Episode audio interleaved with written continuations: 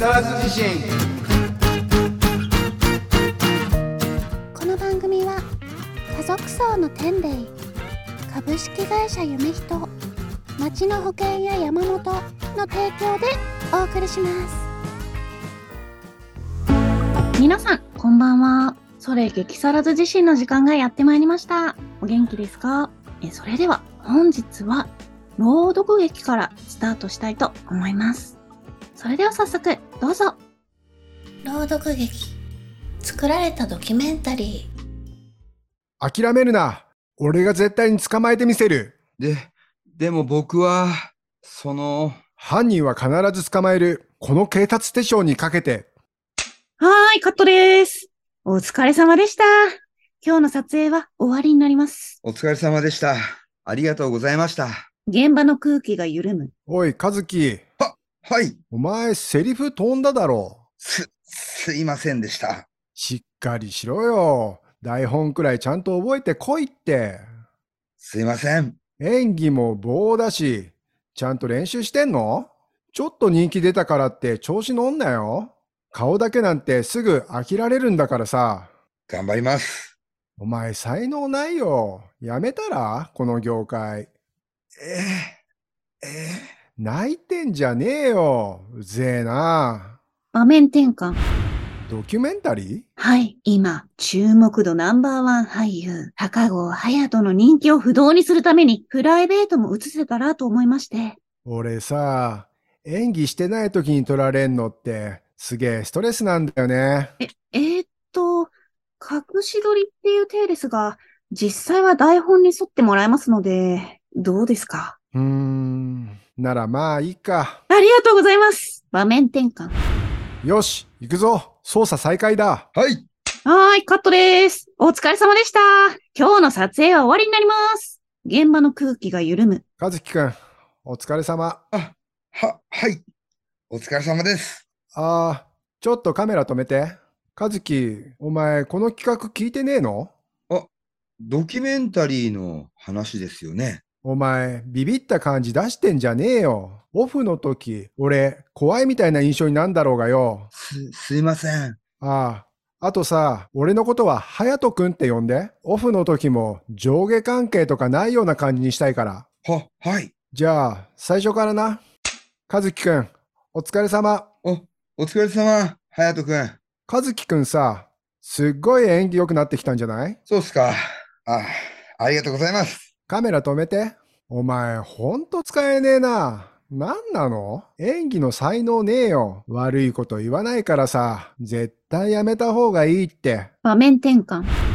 プロデューサー、あいつ変えらんねえの？マジでうざいんだけどさ。あー、和樹くんですか？ドラマももう2話まで撮ってますから。撮り直せばいいじゃん。まだ放送してないんだからさ。そ、そう言われましても。無理ならさ、あいつとの一緒のシーンを減らすように脚本家に言っといて。てか、俺をたくさん映した方が視聴率上がるって、絶対。今回はバディものなので、そ、それに、和樹くん頑張ってますよ。現場にも一番で入ってますし、若いのに気遣いもできますし、スタッフからの人気が高いんです。それって、演技と関係ないじゃん。演技クソなんだからさ、下ろした方がいいって。でも、和樹くん、頑張って練習してますけどね。撮影が終わっても、空いてるスタジオ借りて、夜遅くまで練習してるんですよ。だからさ、練習してんのに本番でクソなんだから才能ないって話してんの。そこがおかしいんですよね。何が？練習では悪くないんですけどね。どうして本番は硬いんですかね？知らねえよ。まだ練習してるみたいですから、見に行きません？は？あやだよ、めんどくせえ。あ、それじゃあ、ドキュメンタリーのワンシーンに、高郷さんの練習シーン入れませんか？一番演技が上手いのは、人一倍努力してるって見せるんです。いいね。それ、いただき。場面転換。僕、ようやく分かったんです。先輩の諦めない心と正義を貫く熱い心が刑事に一番必要なんだって。どうです悪くないですよね。もしかすると、高郷さんの前だから緊張してるのかもしれませんね。あ？それって俺が悪いってことか？いえ、そういうわけじゃ。おい、和樹。え、あ、隼人さん。俺の練習シーン撮るから、のけ。は、はい、わかりました。和樹が歩き出し、隼人が近づいていく。おい、てめえ調子に乗んなよ。え？練習ならちゃんとできるってか？んなの、本番で出せなきゃ意味ねえんだよ。やっぱりお前、才能ねえよ。やめちまえ。僕はやめません。あ？演じるの、役者の仕事、大好きですから、今回のドラマでお前潰すから覚悟しとけ。僕は負けませんちおい、さっさと練習シーン撮るぞ。カメラ回せ。場面転換。この後、高郷の必要ないじめに、和樹は最後まで耐え抜いた。その甲斐もあり、ドラマの終盤では、高郷の演技よりもいいという評価になった。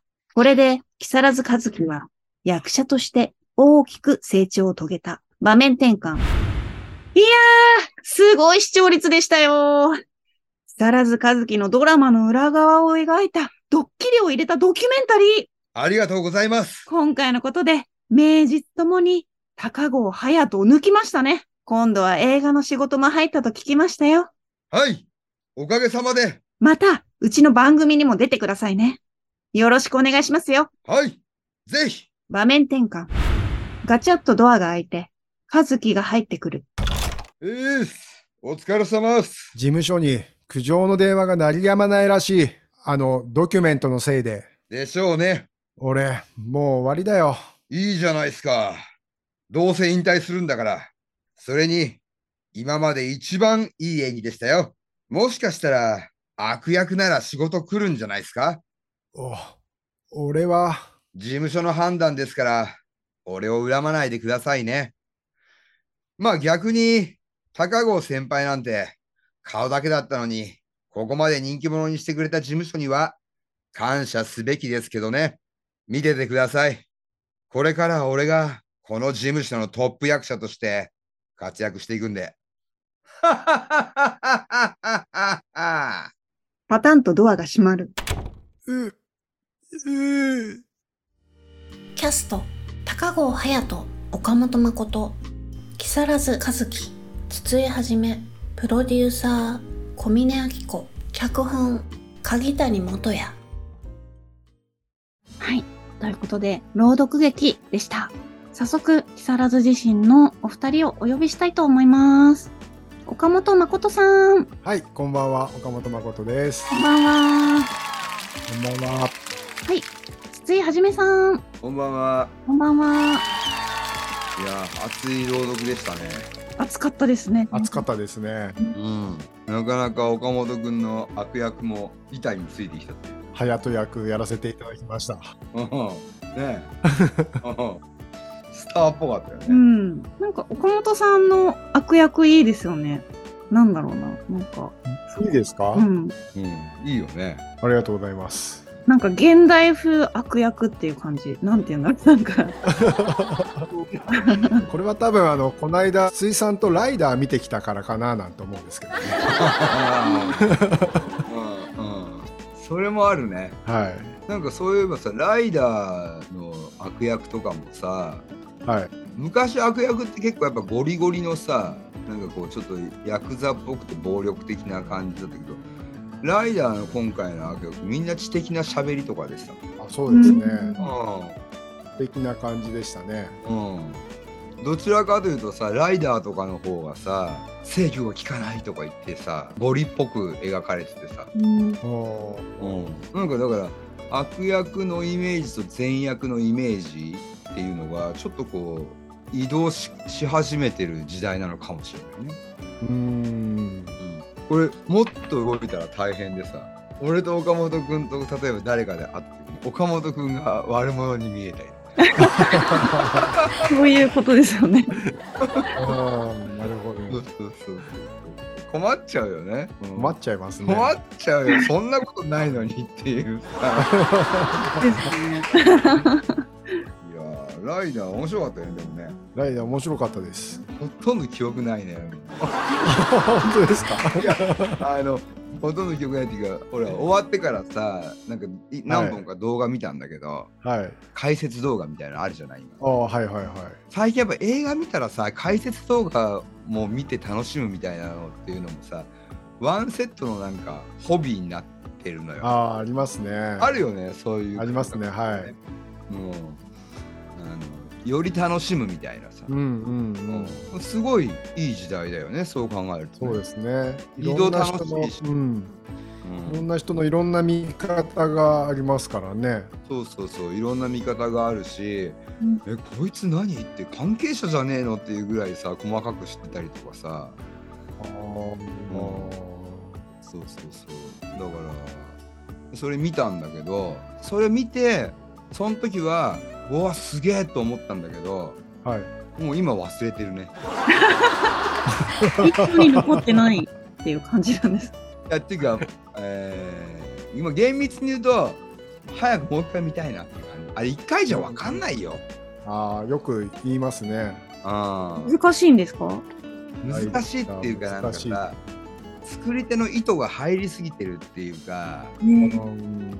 あそういろんな意図をするものがあったりとかでなんかその説明もなく信号みたいなのをバンバンバンバンぶち込んでくるからでも分かりにくいっちゃ分かりにくいかもしれないうね。うんあんまりでも子供向けじゃない感じですかね。ああ子供はもう、うん全くわわけわかんないだろうね。そうですね。うんうんあの大人だしオタク向けな感じ。あのまだほらテレビでやってるライダーとかっていうのは容赦してくるけどその辺子供うん要素を入れてくるけどそういう子供要素みたいなものを子供向けライダーの要素っていうのは100%カットしてるぐらい大人向けだよね。へえそうですね。うんそうなんですね。じゃあかなりプロ向けな感じの。意外となんか、そうだねプロ向けっていうか意外とうん。ヨーロッパの方で受けるかもしんないななんていううん。感じはあるよ。うん、よくできてる作品でしたね。うん。これサーブ君はだって最近ラップやってんでしょ？はい。やってるっていうか、そうそう。この間ラジオでもうん。ラップのお話聞かせていただいて、へえそうなんだ。うん、どどんなですか？その後どうですか？勉強しているって感じですね。もうすぐほら TikTok が我々も1万人いくじゃないですか。そうですね。1万人。うん、もうすぐおお、すごいですね。登録者がん1万人ですね。もうあと少しで5ヶ月。うん、おお、すごい急速ですね。いやー、頑張りましたね。おうんー 100, 100本、作った動画100本超えたからね。ああ、すごい。うんなんか走った感はあるよね。うーん。今年のだから厳密に言うと去年の12月ぐらいからもう動画は撮ってストックしてで1月1日から用意ドンでアップしながらはい。で今はもうストックなくてあもうアうんップアップ状態になっちゃう最初ストックしてなんかこうやってたんだけど。なかなか相手がいる作品というかさ、うん、ああ、はいはいは取れ高っていうのがい。うん。自分たちでスタジオで撮って今日ここまで撮ろうねみたいな感じでできるものじゃなかったりするんで、うーん。まあ、なので今結構ギリギリになってはいるんだけどねどっかでねまた大量貯金をしたいなとは思うんだけどなかなか、うんうん、まあ、でもね頑張りましたねあすごいですね。なんか理想としてはなんか年内にやっぱり5万は行きたいかなっていうおおもう約半分5ヶ月でね50%終わってしまったんだけど、ー。うーん。あと下半期だ上半期終わりで下半期で4万人行きたいよね、でもすすごいなと思ったのが、筒井さんたちがやってるその TikTok うん。を多分筒井さんと絶対こう関わりのない知らない人が見てうん。僕のこと出てたよって連絡が来たのが。すごいなとすごい拡散力なんだな。あそうなんだよね。あとね、すごいね、あのコメントとかメッセージとか、はい。あのがすごいのよ、量が。あーそうなんですか。でもね、毎日少しずつ少しずつね、あのみんなで手分けしてというか、はい。まず返返してみようとあかね、ー。そのハートマークつけたりとか、とりあえずはいはい。そういうのやっていこうみたいな感じでやってんだけど、もうそれもね、溜まってっちゃって すごいですもうね、こう。あもう500人ぐらいやってねえのが溜まってるよみたいな、もう毎日すごいのよ。へうん。でもえここだからなんとかしなきゃなっていう。ところだよね。やっぱりほらいろんなさあのただコメント書き込んでくれたりとかで、はい。まあコメントに全部返すわけじゃないんだけどね。そのはいはい。ハートマークつい要するに見たよみたいな感じのやつを返すんだけど。であとメッセージをこうくれる人っていうのはコメントとかよりも結構もっと熱い文章だったりとか、うん。うんもっと詳細な要件だったりとか会話をしてくるんだけど、なるべく返そうって言って返してんだけどね。うん誰かゴーストを雇おうかな。まあそこもねちゃんとあの、まあ、ゴーストは雇わずちゃんと時間かかっても返していこうかなとは思ってるんだけどね。うん。まずはね。なんかこの拡散力っていうかその人とのつながり具合がすごい楽しいですよね。巻き込み具合っていうのが。はいはい動画を通じて出会った人はい。はいがいろんな人に伝えてくれてとかなんかそううんうんバーって広がったりとかうん。そういうのそうですよね。と思ってうん。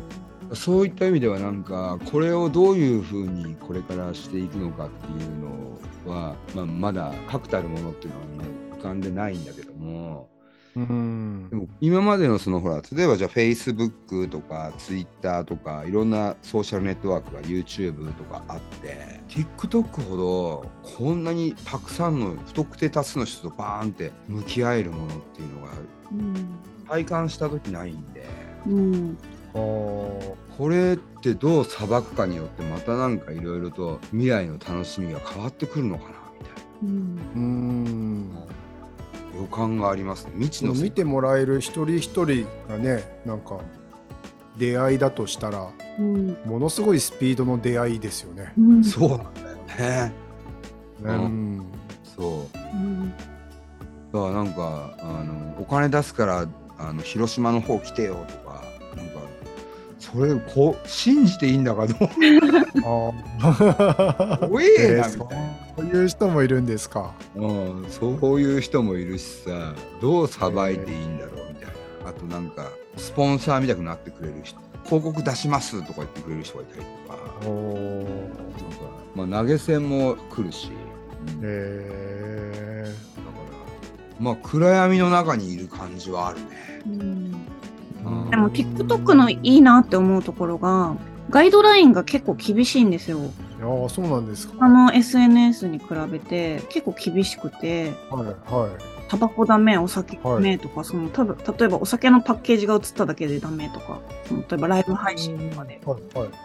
タバコが映っただけでダメとか、だから結構誹謗中傷みたいなのが少ない少ないというかすぐにフィルターかけられてなんだろう見えないようにしちゃうんですよ、へえ。アンチコメントとかもだから、うんうんうん。やる方としては最近はすごいいい部分だなって思いましたうーん。なんかそのガイドラインが厳しいから過激なこと言えないとかなんかまあいろいろその、なんだすぐバンになってしまうとかいろんなそういうのがあるのかもしれないけど、クリーンな感じではありますよね。確かにそうですね。僕も最近見出したんですけど、そんなになんかうん嫌な思いをするようなものは出てこないですね。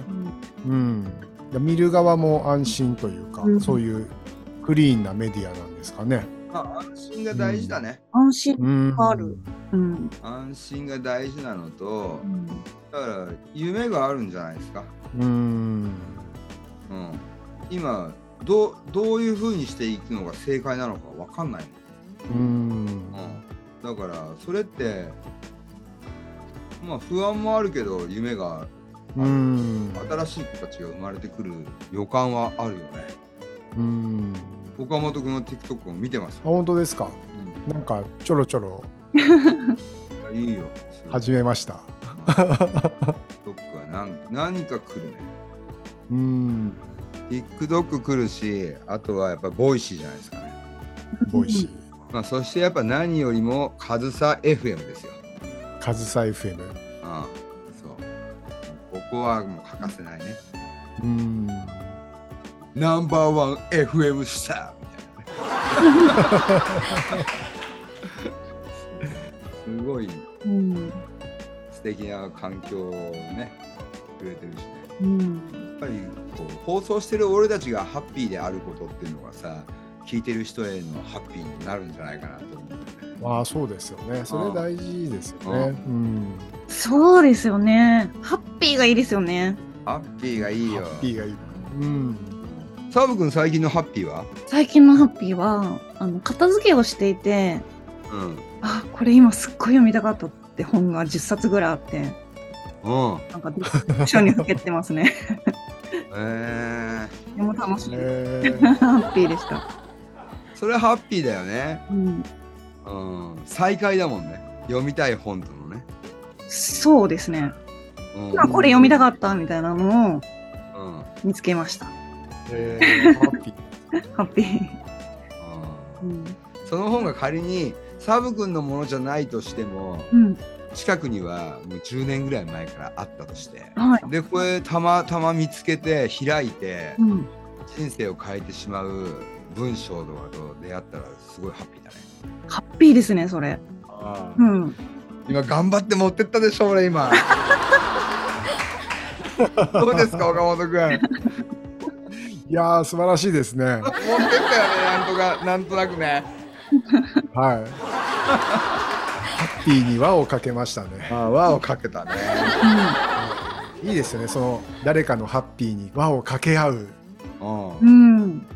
ハッピーというかね。うんそういうのいいよね。そういうそういう感覚がいいよね。うんそういう放送をしていけるといいですね。ああそういう放送目指したいよね。そうですね。目指したいですね。まあでも結構俺たちのさ朗読劇のさシナリオはさなかなかダークファンタジーでいい。それもいいよね。そうですね。エンターテインメントを分かっているみたいな。うん。うん。ねえサムはい。どうですか？朗読劇は。朗読劇すごい楽しいです。なんかあの、なんか脚本書いてるじゃないですか。はじめさん。うん。あれはどういう時に思いつくんですか？あーなんかまあ今最近の傾向だけど、はい。爆発音が気に入ってて。あ、最近よく出てきますよね。爆発する。爆発させたいのよ最後。うん。そう。バーバーってだからどうやって爆発に持っていこうかなってうん。そこなんですね。うん。なかなか爆発って持っていけなくない？確かに、そうですね。うん。基本、過激な人が出てこないとなかなか爆発にいかないですもんね。まあそうだよね。うん。でも別になんかその。うん。やばいとかじゃなくて例えばスピルバーグにしても何にしてもやっぱりみんな爆発するじゃないそうですね。そうですね。ーそうそうそう、うん爆発するんで、うんまあそういう脚本っていう位置に立った時に俺の物語の先に見えるものは爆発なんだよね。に向かっているみたいな感じ。そうそうそうそうでまあほら時間的には10分ぐらいの朗読劇なんで。うんね、その映画とか見たく複雑にはできないから、うんまあ一ラインで話がこう爆発に向かうっていうのを意識してますからね。うん岡本君もそのうちなんかチャレンジしてみたらどうですか？脚本を。脚本ですか？うんう。んあーせっかくなんで。そうですね。うん。なんか書けるようになったら楽しそうですね。うんうんうんうんうんうん。楽しいかも。ね、サブ君もどうですか？あやってみたいですね。日常にいろいろヒントがあるのかなとか、どどんな、うんなんか俺思うんだけどね、はい。昔はさちゃんとこうオチがなきゃいけないとか、うん。まあ昔はっていう言い方変か。要するに基本みたいなのがあるじゃない。そういう起承転結みたいな基本みたいなのがあって、うん。でももはやこのこういう時代なんで今まで起承転結でだけでやってきたみたいなところがあるんでもうそういうのはないもんっていう朗読劇もいいんじゃないかうんな、うん、ずっとなんか「あああああいいいいいいいいって3人が極端な例だよ。で「ん」まで言っていくみたいなだけのそれも朗読劇なんじゃないかなっていう。まあ朗読劇のコンテンポラリー的な感じになってくるというかよりアート寄りになってくるのかもしれないけど何事もなく終わってしまうとかっていうのもいいかもしれない。うん。通になんか魚屋さん同士の会話で今日も一日平和な仕入れが終わっていったとかって言って仕入れがをしてるところの会話だけで終わってもいいし何でもいいんじゃないうん。のメルヘンでもいいしね。うん。メルヘンとかも面白いよね。ありえないやつ。はいは岡本君がある日猫と喋れるようになってしまあい。うで奥さんが帰ってきて言ったらばそこその日からはその後はもう喋れてない。う んこれは夢だった面白いすですね。人に言ったら、そうそうそうそう。とかそんなのもいいし、朗読劇の中でこの番組があってさ。それいけ。木更津地震っつってこれで始まっていったんだけど途中で俺と岡本君が変わっ声が変わっちゃってあれ？俺の声って今岡本君に聞こえてない？とか言って岡本君が俺の声やるようになって聞こえてますねなんつって俺が岡本君に入れ替わってしまうどんな脚本でもいいと思うので人生一回だしうんトライしてみてください二人はい。いずれちょっとやってみたいですね。ねはい。こんな脚本作ったよっていうのとかもね聞いてる人の中で送ってくれたら俺たちやるしねああ、それいいですね。そうですね。うん送ってくれたら嬉しいですね。うん脚本募集みたいな、うんうん。出たいぜっていうやつもいいかあ、そうですね。も、うん、はい。ということで、そろそろお時間ですね。ちょっと聞いてよ。マイクロフォンと木更津自身また来週。バイバイ。番組ではあなたからの投稿をお待ちしております。公式ホームページのメールフォームまたは Facebook ページのメッセージよりお送りください。投稿内容は相談感想何でもしております。なおこの番組はポッドキャストでも視聴できます。聞き逃した方また聞きたい方ポッドキャストで会いましょう。